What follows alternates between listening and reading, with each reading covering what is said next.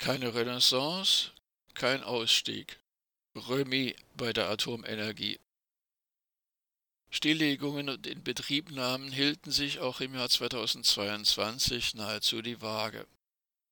Weder die von sämtlichen US-Präsidenten der vergangenen drei Jahrzehnte angekündigte sogenannte Renaissance der Kernenergie noch der für das Überleben des Planeten unerlässliche Atomausstieg sind global aus den aktuellen Daten der Internationalen Atomic Energy Agency IAEA e zu ersehen.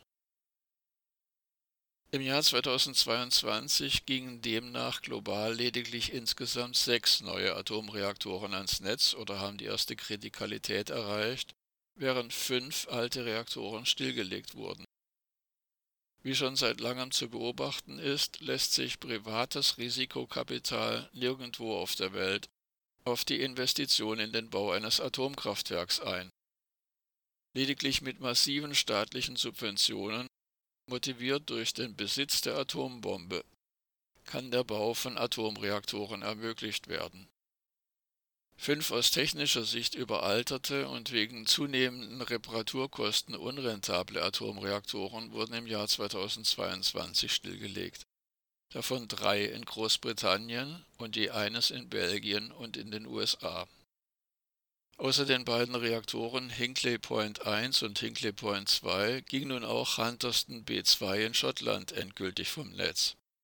Hunterston A2 wurde im Jahr 1989 nach 25 Betriebsjahren stillgelegt, Hunterston A1 1990 nach 26 Betriebsjahren, Hunterston B1 im Jahr 2021 nach hochriskanten 45 Jahren. Und Hunterston B2 nunmehr nach knapp 45 Jahren. Ebenfalls im Jahr 2021 wurden die britischen Atomreaktoren Dungeness B1 und Dungeness B2 endgültig vom Netz genommen und stillgelegt. Damit hat sich Großbritannien in zwei Jahren von insgesamt sechs Atomreaktoren verabschiedet. In Belgien handelte es sich um den berüchtigten Risse-Reaktor Doel 3. Im AKW Doel sind allerdings noch drei Reaktoren in Betrieb. Zwei davon sind schon über 45 Jahre alt. Das US-amerikanische AKW Palisades mit nur einem Reaktor war bereits seit 1971 in Betrieb und wurde nach über 50 Jahren stillgelegt.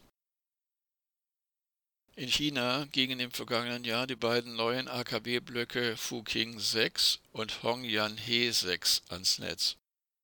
Block 3 des vom südkoreanischen Staatsunternehmen KEPCO gebauten AKW in den Vereinigten Arabischen Emiraten, Baraka 3, ging nach offiziellen Angaben 2022 in Betrieb, während jedoch die kommerzielle Stromproduktion erst Ende Februar 2023 begann in Südkorea ging der AKW-Block Shinhaul 1 jetzt ans Netz.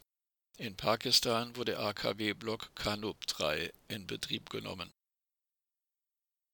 Mit dem Bau des ÖPR-Reaktors am Standort des finnischen AKW Olkiluoto wurde im August 2005 begonnen. Alle ein bis zwei Jahre mussten die veranschlagten Baukosten nach oben korrigiert werden von ursprünglich 3,2 Milliarden Euro auf 4,5, auf 5,5, auf 6,6, auf 8,5, auf 10,5.